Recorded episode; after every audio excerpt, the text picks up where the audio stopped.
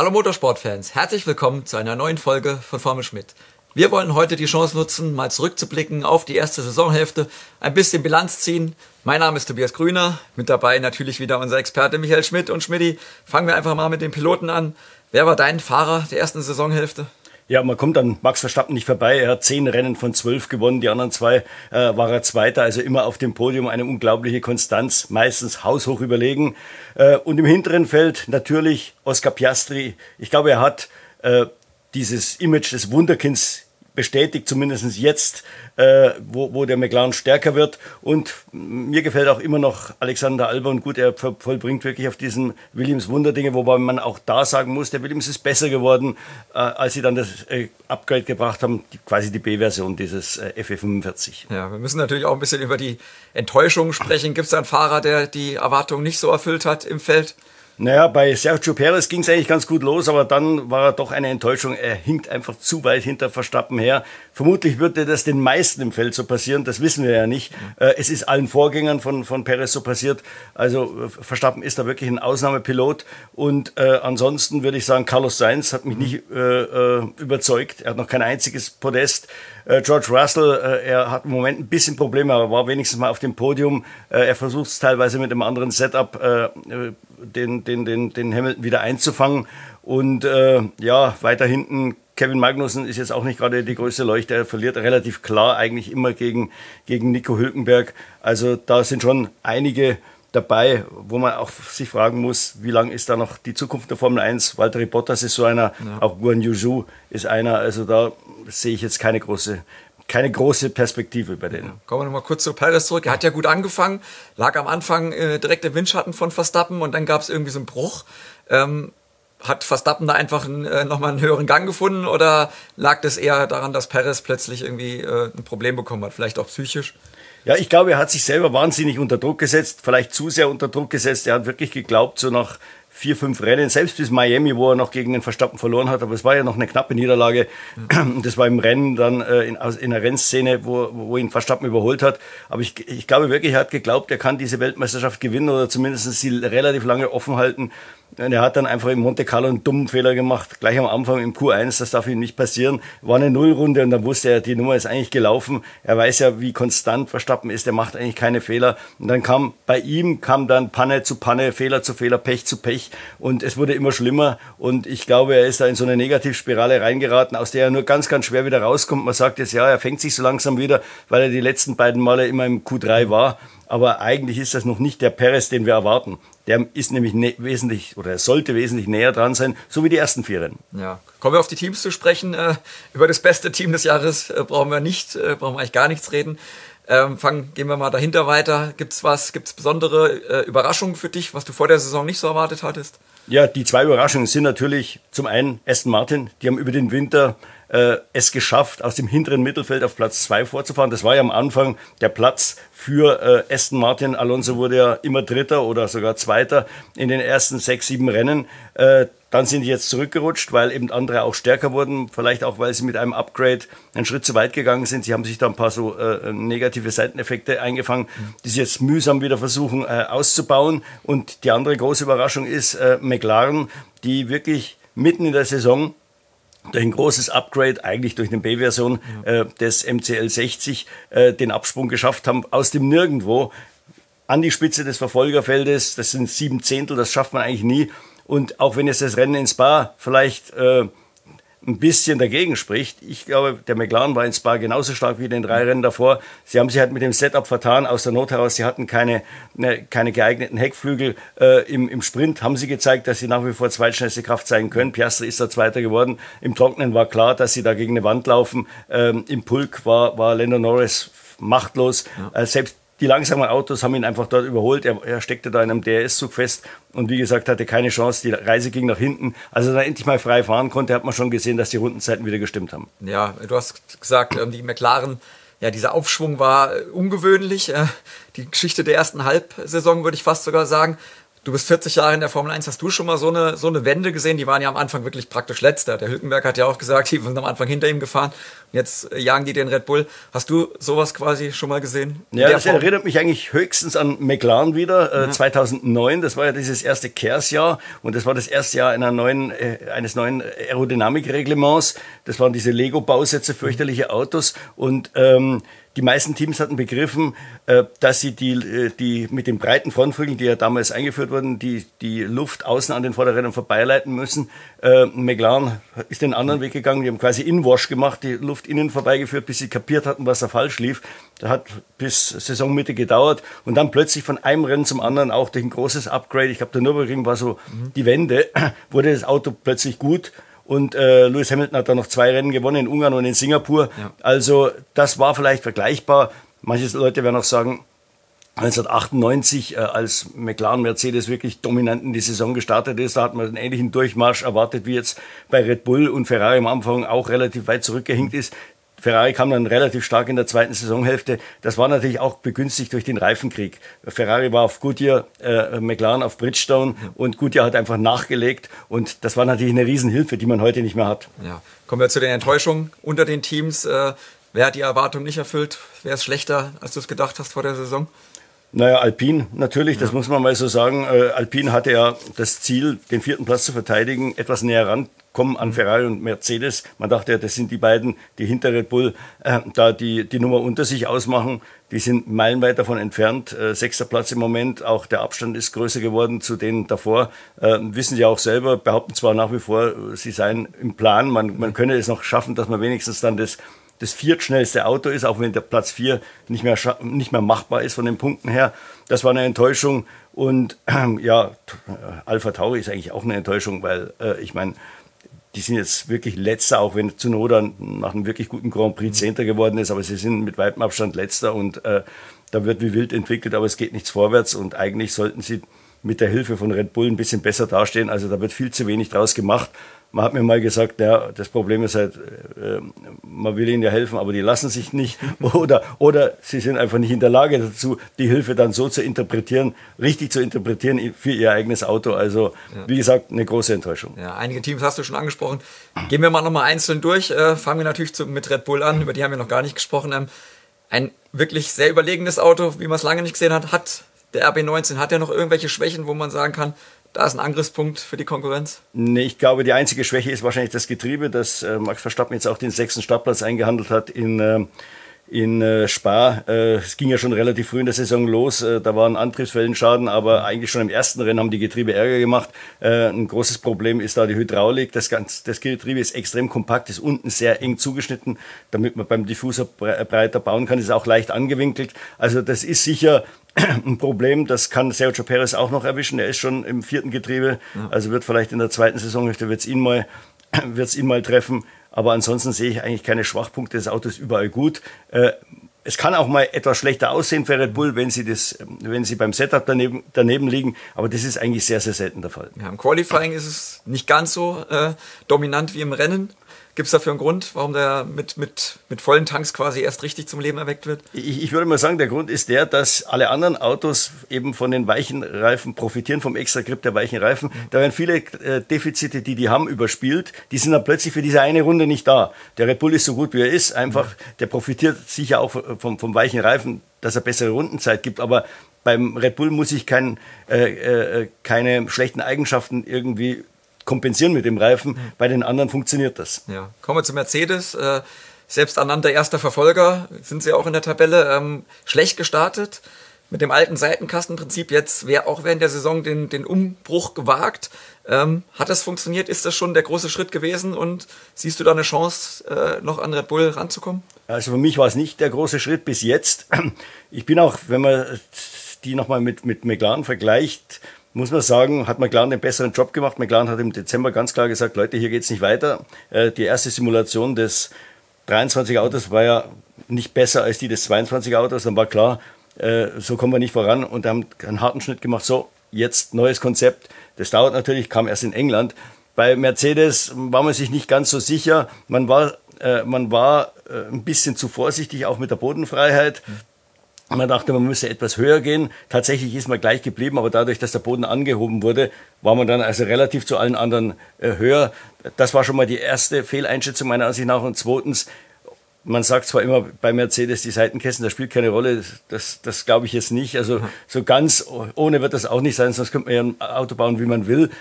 Und äh, meiner Ansicht nach ist da die Entscheidung zu spät gefallen, jetzt wirklich auf ein anderes Konzept umzuschwenken auch vom Unterboden her natürlich, äh, nämlich erst nach dem ersten Rennen. Äh, man hat dann wirklich im Hauruck-Verfahren dieses, das Teil 1 des Upgrades in Monaco gebracht, Teil 2 in Spa. Und ich glaube auch der Zeitpunkt, als man die beiden Upgrades gebracht hat, der, der, der, der, spricht schon eine eindeutige Sprache. Da ist unglaublich Druck auf dem Kessel. Ja. Weil normalerweise bringt man kein Upgrade in Monaco. Das bringt null. Ja.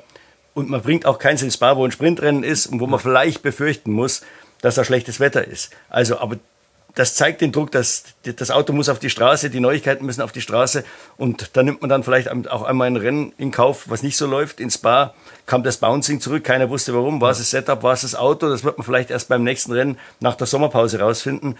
Also meiner Ansicht nach zeigt es, dass Mercedes sich selbst da unglaublich unter Druck setzt und dadurch, dass so ein bisschen eine Achterbahnfahrt ist, man macht äh, zwei Schritte vor, dann aber mal wieder ein zurück, ist nicht ganz klar ersichtlich, ob die jetzt wirklich schon alles verstanden mhm. haben. Es sieht fast so aus, als wäre es eben nicht der Fall. Wie gesagt, äh, es ist für mich jetzt, glaube ich, das einzige Team, wo das Bouncing so massiv zurückgekommen ist, weil äh, ja. Hamilton und Russell konnten Blanchimont nicht mehr vollfahren und das ist eigentlich eine Kurve, die im Regen voll geht für alle ja. und äh, das ist schon ein bisschen seltsam. Ja, kommen wir auf die Fahrer zu sprechen. Letztes Jahr hat es ja fast so ausgesehen, als würde Russell schon an der Wachablösung äh, arbeiten, äh, sehr gut ausgesehen.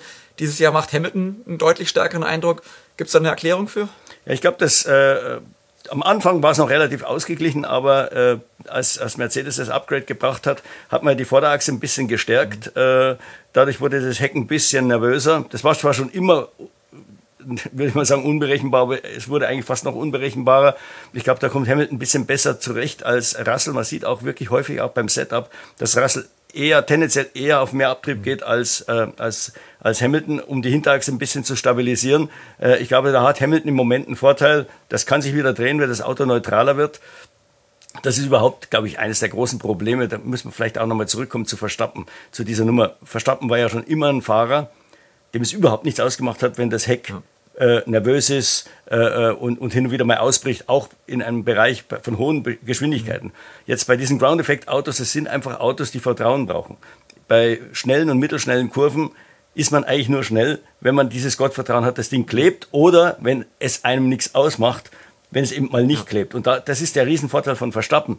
Das sind einige andere Fahrer, sind vielleicht ein bisschen ähnlich gelagert, aber keiner ist so extrem wie, wie der Max, was, was das angeht. Und das, glaube ich, ist begründet auch ein bisschen mit seinen Vorsprung gegenüber anderen Fahrern. Auch einem Hamilton, der sicher auch mit einem übersteuernden Auto leben kann, aber eben vielleicht nicht in dem Maße, wie es der, wie es der Verstappen tut. Ja, guck mal kurz auf Hamilton. Vertragsverhandlungen ziehen sich ja doch irgendwie gefühlt ein bisschen länger hin, als man dachte.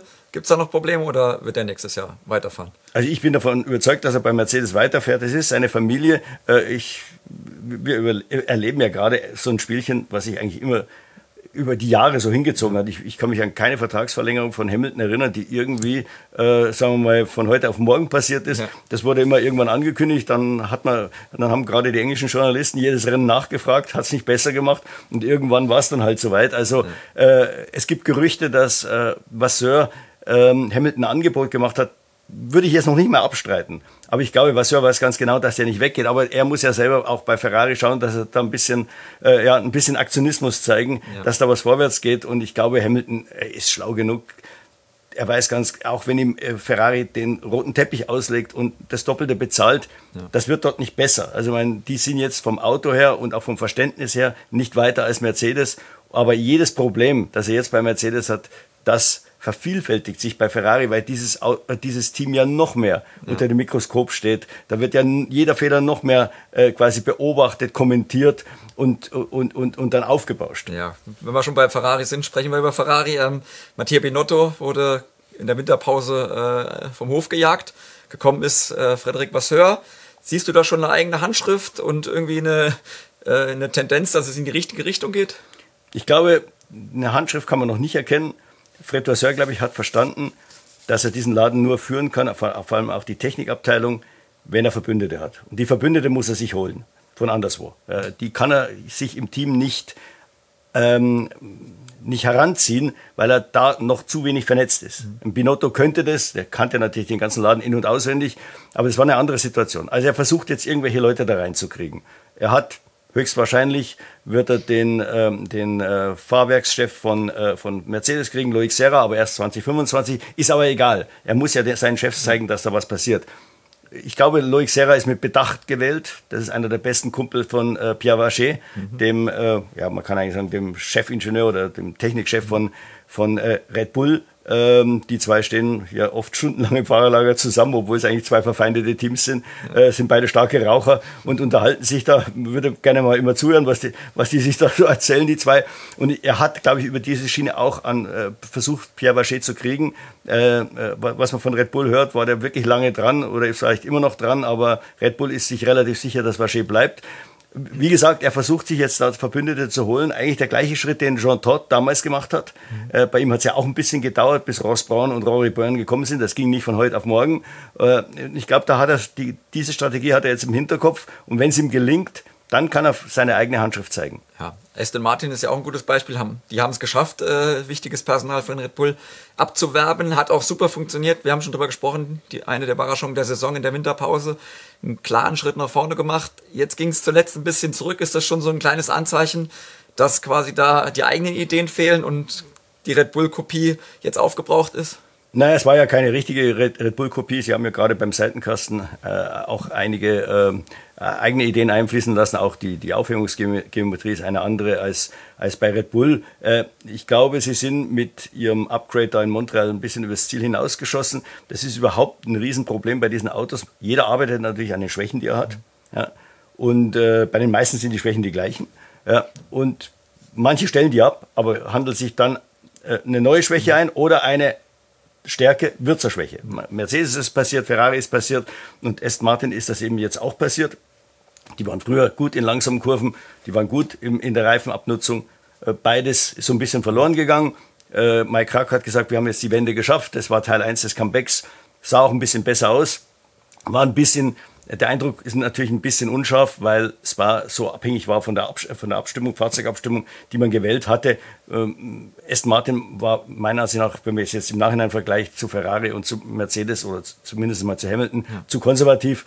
Äh, kann natürlich jetzt, wie gesagt, das Ergebnis ein bisschen beeinflussen. Wir werden Zandvoort und Monza abwarten müssen, um zu schauen, äh, äh ob sich Aston Martin wirklich wieder ranbewegt an die Gruppe, ja. wo sie ja am Anfang der Saison mittendrin waren, eigentlich voraus. Ja.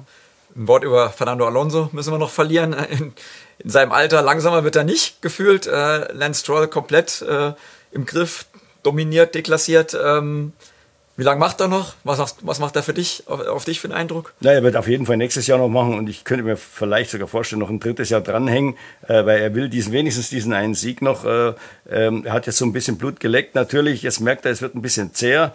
Äh, man merkt das auch in seinen Reaktionen. Er beginnt das Team zu verteidigen, weil er irgendwie Angst hat, dass die Leute Aston Martin schlecht reden und es kommt dann so eine Spirale in Gang, äh, die für das ganze Team schlecht wäre wie gesagt, er lobt manchmal das Team, obwohl es eigentlich gar nichts zu loben gäbe. Mhm. Ähm, das fällt schon fast auf, oft auch am Funk, damit es alle Leute hören. Ähm, nein, meine, seine Klasse zeigt sich wirklich auch im Vergleich zu Stroll, der ja kein schlechter Rennfahrer ist. Äh, wenn man mal äh, den Vergleich Vettel-Stroll sich anschaut, da schneidet Alonso sicher besser ab und er macht das, was möglich ist, hat man jetzt auch in Spa wieder gesehen.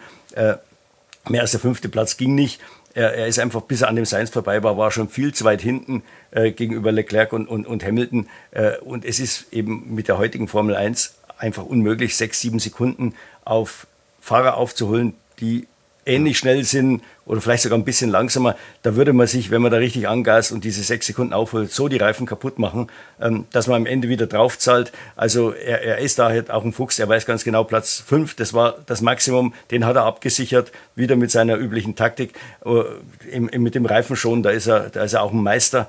Und äh, wie gesagt, ich sehe den nach wie vor. Gib ihm ein Auto, mit dem er mal gewinnen kann, dann wird er das tun. Ja, kommen wir zu McLaren. Über das Upgrade haben wir schon gesprochen. Im Hintergrund auch viel investiert in die Infrastruktur. Ähm, Technikbüro, glaube ich, neu organisiert. Es kommen auch noch ein paar wichtige Ingenieure nach der Saison. ist das das Team, wo man quasi äh, in der Zukunft drauf setzen muss, wenn man einen Red Bull-Konkurrenten sucht, suchen will oder äh, Würde, ist das zu sagen, viel verlangt? Nee, würde ich sagen, weil äh, die, haben einen, die haben einen Plan und den ziehen die durch, auch wenn er vielleicht mal ein bisschen länger dauert, man ein bisschen leiden muss, länger leiden muss, als es vielleicht dem Team und den Fahrern gut tut. Aber man hat das ja ganz offen kommuniziert, im Gegensatz zu vielen anderen. Man hat sofort gesagt, das wird schlecht losgehen. Ja. Äh, wir werden da hinten rumfahren. Das, glaube ich, gab es noch nie.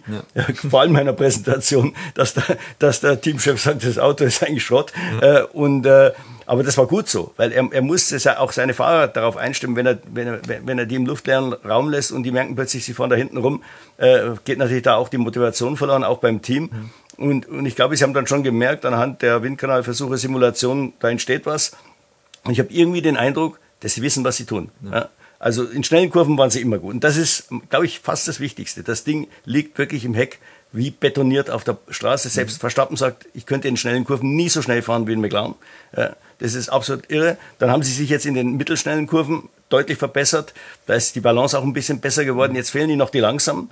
Man sieht, die gehen das so Schritt für Schritt an. Oh, sie geben die Stärken nicht auf, arbeiten aber an ihren Schwächen. Die langsamen Kurven ist das nächste.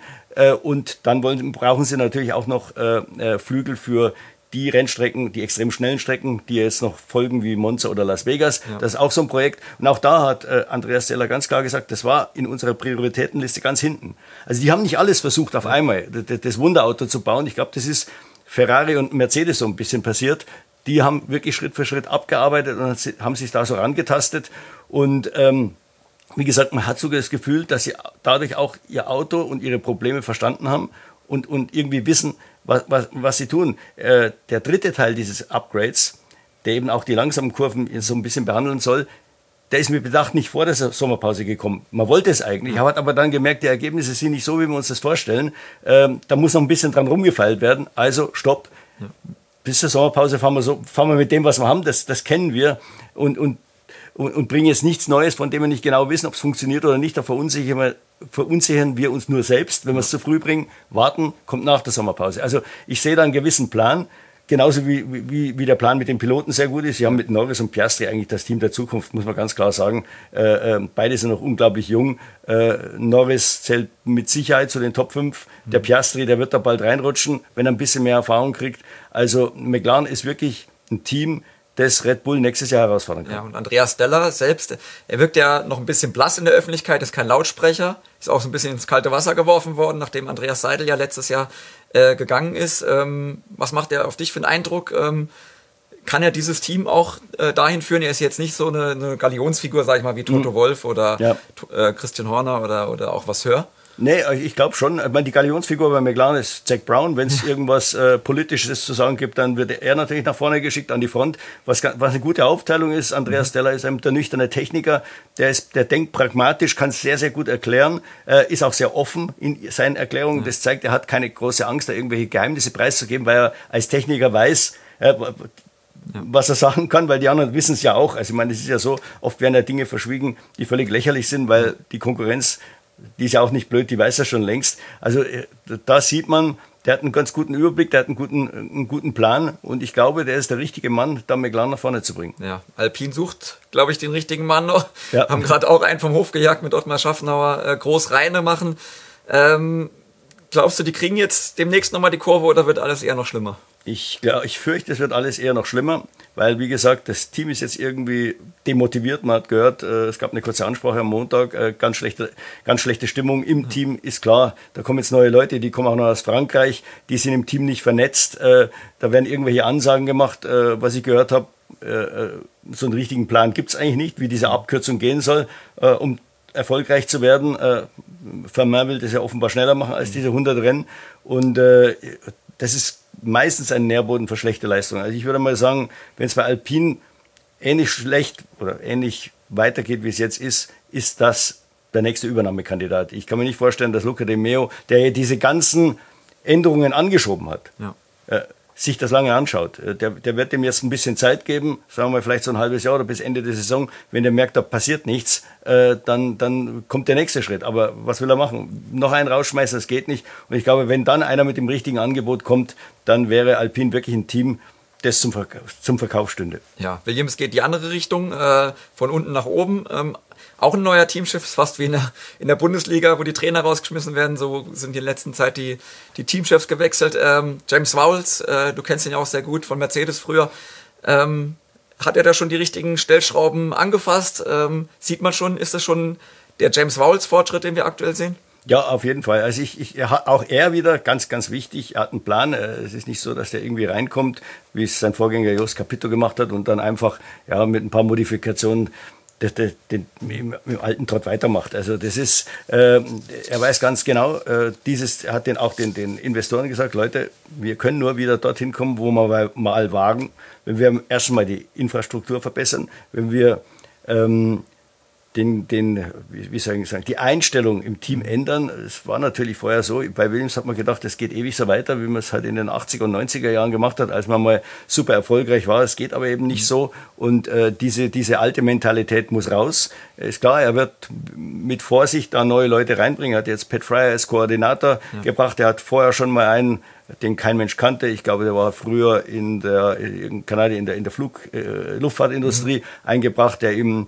der ihm äh, logistisch äh, da hilft. Also er bringt es wirklich an diesen, an diesen Stellen Leute, die ihm dann helfen, das Team so aufzubauen. Und ähm, er wird den guten Kern behalten, logischerweise, der ist natürlich immer noch da, aber dann doch einige Dinge ändern. Williams wird in Zukunft sicher wieder mehr selbst produzieren und nicht mehr so viel outsourcen, wie es im Moment aus der Not heraus geboren tun. Also ich, das ist auch ein Team, was im Kommen ist, aber das wird noch deutlich länger dauern als bei McLaren. McLaren ist natürlich ganz anders gewachsen und äh, vielleicht kommen wir noch mal ganz kurz zu dem Alpin zurück, die jetzt dann nervös werden, weil dieser Plan nicht ganz so funktioniert ja. und eine kleine Delle drin haben. Äh, McLaren arbeitet ja seit 2018 an diesem äh, Comeback. Das heißt, es ist ja nichts, was jetzt hier mit dem Sommer entstanden ist. Die hatten halt ihre Delle letztes Jahr bis Mitte dieser Saison und jetzt geht's wieder bergauf. Das hat wahrscheinlich jeder mal drin der, äh, äh, der da nach vorne will. Wenn es so einfach wäre, man sagt, so in fünf Jahren sind wir Weltmeister oder Grand Prix-Sieger und es ist dann in fünf Jahren so und es geht immer nur bergauf, dann wird es ja jeder machen. Ja. Kommen wir zu Haas, das Team von unserem Deutschen Nico Hülkenberg. Ähm, ganz gut gestartet, ein paar ganz gute Ergebnisse zwischendrin, auch liegen ja auch in der WM-Tabelle, glaube ich, im Plan, was, man die, was die Platzierung angeht, aber den letzten Rennen hat man so ein bisschen das Gefühl, äh, die müssen eher nach hinten schauen. Das Reifenthema überlagert alles. Ähm, bekommen die das noch in den Griff? Ja, das, das ist, wird ganz, ganz schwierig werden. Also ich, ich, das Auto ist schnell, das sieht man, das ist schnell auf eine Runde. Äh, der weiche Reifen ist sicher da auch wieder ein Faktor, der einige Defizite überspielt. Äh, aber das, das, das Reifenthema, das, äh, das wirft sie brutal zurück. Es hilft ihnen nichts, wenn sie gute Startplätze haben und dann im Rennen äh, geht die Reise rückwärts. Und das war fast immer so. Äh, man hat so ein paar Theorien, wie gesagt, es ist schlimmer auf Rennstrecken, wo viel gebremst wird. Es war jetzt auch in Spa wieder ein bisschen schlimmer. Äh, acht harte Bremsmanöver, dann heizen sich die Reifen zu sehr auf. Wir hatten es im Regen, im, im Training, da haben sie mit dem Reifen äh, mit dem Felgen, äh, äh, mit der Felgenaufwärmung äh, ein bisschen überpaced und dann ist ja Hülkenberg, mussten ja beide Autos reinholen, um, um, die, um über die Bremskühlung die Reifen wieder ein bisschen äh, von der Temperatur runterzukriegen, haben sich ja dann der Zeit verschätzt. Also da ist sicher viel zu tun. Ich glaube, das mit den Bremsen kriegen sie hin, aber es ist natürlich auch eine sehr spitze Aerodynamik. Und diese Aerodynamik ist aus dem Ferrari herausgeboren, aus dem letztjährigen Ferrari herausgeboren. Und äh, wenn Ferrari das nicht auf die Reihe kriegt, kriegt Haas erst recht nicht auf die Reihe. Und da macht sich natürlich dann schon ein bisschen bemerkbar, dass das Team sehr klein ist. Es ist abhängig von einem anderen. Und wenn der, wenn der große Bruder nicht funktioniert, ja. dann schlägt sich das auf, die, äh, auf, auf Haas durch. Und bei Ferrari muss ja auch einer jetzt mal den Mut haben zu sagen, okay, wir kommen hier nicht weiter mit diesem ganzen, mit dem Konzept. Ja. Wir sind zwar auf einigen Rennstrecken gut, auf anderen schlecht und es ist immer das Gleiche. Äh, es gibt halt bestimmte Rennstrecken, das kann man sich vorher schon ausrechnen, wo das ist, wo es funktioniert und auf den anderen weiß man auch, es wird nicht funktionieren, egal äh, was Vasseur dann manchmal nach dem Rennen sagt, er, er, muss natürlich auch versuchen, die Stimmung hochzuhalten. Er kann, kann schlecht sagen, so, jetzt waren wir wieder, waren wir wieder eine Katastrophe. Aber da, da gehört eben der Absprung her, dass man ganz einfach mal sagt, wie bei McLaren, so, jetzt ist Ende. Die Ingenieure haben jetzt wirklich gezeigt, dass sie eben mit diesem Konzept nicht weiterkommen. Und äh, jetzt müssen wir was anderes machen. Und wenn Ferrari diesen Schritt nicht machen kann, kann den Haas auch sehr schlecht machen mit seiner relativ kleinen Mannschaft. Ja. Und das ist ja auch, das ist selbst intern bei Haas auch ein Problem, dass auch da die Aerodynamiker sagen, ja, aber schaut her, hier super Zahlen und da haben wir noch bessere Zahlen. Ja. Äh, toll, alles im Windkanal in der Simulation, aber auf der Rennstrecke kommen die einfach nicht an. Ja, müssen wir noch ein Wort über Hülkenberg äh, verlieren. Ähm, nach langer Zeit zurückgekommen, ähm, hat nicht jeder genau gewusst, wo er steht. Hat er dich überrascht mit seinen starken Leistungen? Vor allem im Qualifying war er wirklich äh, Monster zwischendurch. ja, also verrückt. Qualifying ist ja eine Bank, ganz ja. klar. Also wenn, wenn das Qualifying normal verläuft und nicht gerade ein Hydraulikschaden ist oder, oder wie gesagt, das Team ihn da zu spät wieder auf die Strecke schickt, dann fährt er eigentlich regelmäßig in die Top 10. Da muss man sich keine Sorgen machen, da hat der Magnussen voll im Griff. Im Rennen ist der Unterschied ein bisschen geringer. Äh, ich würde mal sagen, Magnussen ist vielleicht sogar ein bisschen besser im Reifenmanagement. Mhm. Äh, Nico Hülkenberg, vielleicht liegt es auch an seinem Fahrstil, der etwas aggressiv ist. Ähm, das ist vielleicht auch manchmal ein bisschen kontraproduktiv, äh, gerade auf den Strecken, wo es dann richtig, richtig heftig ist mit dem Reifenverschleiß. Ähm, aber er ist natürlich dann auch ein Gefangener. Du kommst raus nach einem Boxenstopp bist schon wieder im Pulk irgendwie mit drin, musst eine schnelle Runde fahren, um einen Undercut zu machen oder ja. einen Undercut abzuwehren von einem anderen. Und dann ist eben bei diesem Haas sofort der Reifen äh, im Eimer und die erholen sich ja nicht wieder. Wenn die mal äh, von, äh, aus dem Temperaturfenster rausgeschossen sind, dann, dann ist da Ende. Ja, auch hier die Frage wie bei Hamilton, Vertragsverlängerung, nur Formsache? Nur Formsache, ja. Bei ähm, beiden Fahrern würde ich jetzt mal sagen. Okay. Äh, Alfa Romeo ist ein weiteres Sorgenkind äh, in der Formel 1, haben sich sicherlich mehr erwartet. Ähm, aggressives Design äh, haben sie versprochen oder haben sie geliefert, aber funktioniert nicht so richtig. Der Technikchef wurde auch schon ausgewechselt. Ähm, wo siehst du da die größten Probleme? Ja, ich, das eines der größten Probleme ist ganz offensichtlich, dass das, Reif, äh, dass das Auto die Reifen nicht äh, auf Temperatur bringt. Da, dann hat man schon mal schlechte Startplätze. Die Fahrer sind keine guten Starter. Erste Runde gehen unheimlich viele Plätze verloren, sind sie noch weiter hinten. Und dann ist, wenn man nicht einen Red Bull hat, kommt man nicht mehr nach vorne. Und der, der, der, der Sauber C43 ist auch nicht das Auto mit dem geringsten Luftwiderstand. Hat einen ganz guten Abtrieb. Ich glaube, wenn die mal alleine fahren und, und es läuft und das Rennen gut für sie läuft, dann können die durchaus, durchaus in die Punkte fahren, wie Joe, glaube ich, in mhm. Barcelona gezeigt hat. Aber meistens hängen die halt im Verkehr und da hängen sie fest auf ewig, weil A, die Fahrer keine super Überholer sind und B, das Auto zu viel Luftwiderstand aufbaut. Also sind sie eigentlich, sie, sie müssten eigentlich das Gegenteil machen wie der Haas. Ja. Sie müssten irgendwie schauen, dass sie die Reifen im Qualifying schnell in ihr Fenster bringen, mhm. dann sind die Startplätze besser, dann fahren sie in einer ganz anderen Gegend im Rennen, wo sie vielleicht auch dann mal, wenn sie Luft haben nach vorne, weil die Schnellen fahren ihnen sowieso weg, ja. äh, dann ihr Tempo fahren können und dann können sie auch in die Punkte fahren. Ja, aber es ist ja keine richtige Entwicklung zu sehen. Ähm, muss man sich da schon auch schon ein bisschen Sorgen machen im Hinblick auf 2026, äh, wenn Audi kommt? Müssen die da noch nachrüsten? Hast du da was gehört? Was ist da geplant? Ja, bis jetzt wissen wir ja nur, dass James Key gekommen ist. Das, das mhm. war halt der, den wir kennen. Ich habe gehört, dass sie schon fleißig am Rekrutieren sind. Da sind Leute von Red Bull, glaube ich, Mercedes und so äh, äh, schon an der Angel oder auch schon verpflichtet. Alles Leute natürlich würde ich jetzt mal sagen, äh, zweite, dritte Reihe, weil wenn es ein Bekannter gewesen wäre, hätte man das, ja. hätte das der Fahrerlagerfunk schon gemeldet. Äh, die, die, Leute, die man kennt, wenn die wechseln, das, das, das weiß man. Und ähm, da wird Andreas Seidel sicher noch eine große Aufgabe vor sich haben. Er muss ja, äh, wie gesagt, sein, sein Team gewaltig aufstocken. Wir haben jetzt so ein bisschen was über 500 Leute, er will auf 900. Äh, das wird nicht ganz einfach. Da muss er auch politisch noch äh, einige Kämpfe durchstehen. Nach der jetzigen Situation könnte der nie 400 Leute an Bord nehmen, ohne dann aus dem Budget rauszufallen. Ähm, sein Problem ist die Schweiz, höhere Löhne, vor allem auf der Produktionsseite. Ähm, da, da muss er dafür kämpfen dass es äh, äh, ja, quasi so ein Indexsystem gibt und das soll unter Umständen kommen 2026. Das heißt also, dass für die Schweiz, weil eben die Löhne höher sind, die Sozialabgaben höher sind, äh, äh, da eine extra Summe oder eine andere Summe gilt als für die Engländer oder für die Franzosen oder für die Italiener. Das soll dann ländermäßig abgestuft werden. Sind natürlich die großen Teams wieder dagegen, ist ja logisch. Also Ferrari natürlich nicht, aber sagen wir die englischen Teams. Äh, wie gesagt, da ist noch viel äh, Vorarbeit nötig. Das gleiche ist bei der Infrastruktur. James Walsh von Williams hat ja schon ziemlich lautstark damit angefangen zu kämpfen, dass die Kapitalinvestitionen nach oben gehen. Ähm, Andreas Seidel schwimmt da auch mit im Boot, allerdings etwas ruhiger, hat eine andere Strategie. Mhm er hofft, dass man das auch vielleicht äh, im Hinterzimmer lösen kann, dieses Problem. Aber er hat das gleiche Problem, hat er mal gesagt. Auch er muss im Bereich in einer dreistelligen Millionensumme investieren. Ja. Letztes Team im Feld, Alpha Tauri. Äh, wir hatten schon ein bisschen angesprochen, eine der Enttäuschungen der Saison. Ähm, auch den Teamchef ausgewechselt, geht am Ende des Jahres, Franz Toast. Äh, Formel 1 Legende, muss man ja fast schon ja. sagen, ähm, Urgestein.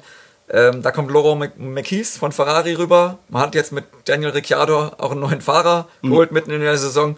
Ist das quasi schon mit den zwei Personen äh, der erste Schritt in die richtige Richtung? Ja, ich glaube, Peter Bayer darf man nicht vergessen, der ja. früher bei der FIA war, Generalsekretär, der sich auch sehr gut auskennt. Ich glaube, Mackies und Bayer ist eine gute Doppelspitze. Da kann was draus werden. Vielleicht äh, mit den beiden äh, werden sie auch da ein paar Dinge in der Einstellung ändern, auch gerade der Ingenieure. Wie gesagt, äh, die, die Alpha Tauri-Ingenieure wollten ja meistens besser sein als Adrian Newey.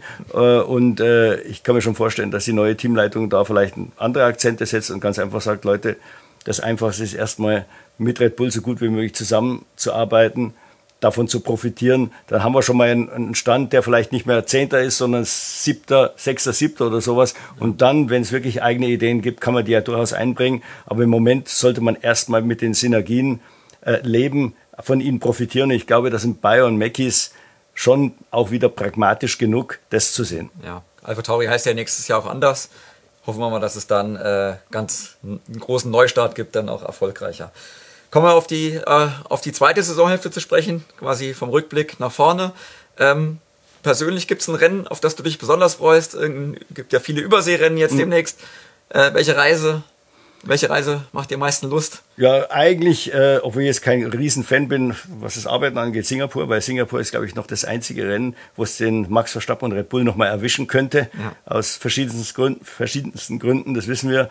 Äh, ansonsten, glaube ich, sind die restlichen Rennen, eigentlich ist ein Red Bull-Sieg gesetzt. Äh, sollte da nicht das McLaren-Wunder noch passieren und die plötzlich in den langsamen Kurven so schnell sein wie die Red Bull, dann wird es natürlich für Red Bull, würde es vielleicht eng werden.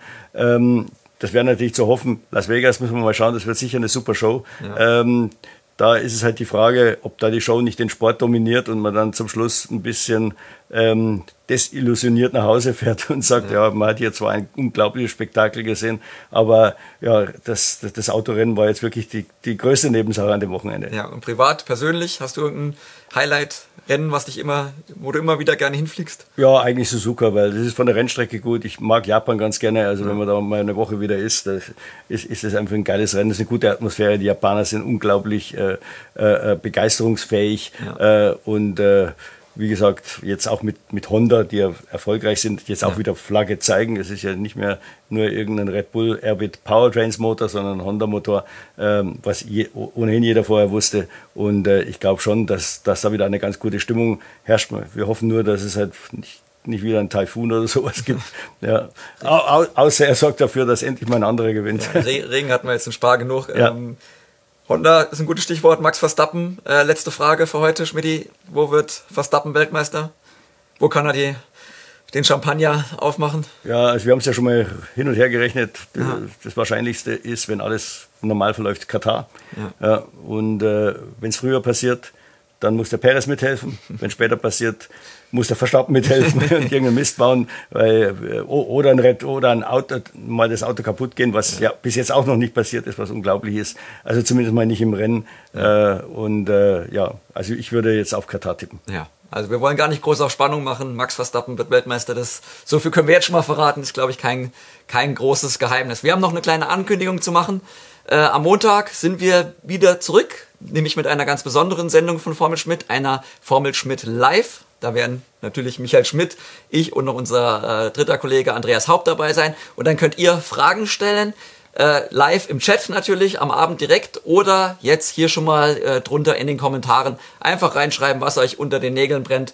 Wir versuchen dann so viel wie möglich in die Sendung reinzunehmen. Wir haben beim letzten Mal leider schon gemerkt, es waren viel zu viele Fragen für viel zu wenig Zeit, aber wir versuchen natürlich, äh, ja, alle Wünsche äh, zu erfüllen und euch glücklich zu machen. Ja, und da bleibt uns jetzt für heute nur uns zu verabschieden und zu sagen, dann bis zum nächsten Mal am Montag. Auf Wiedersehen. Servus.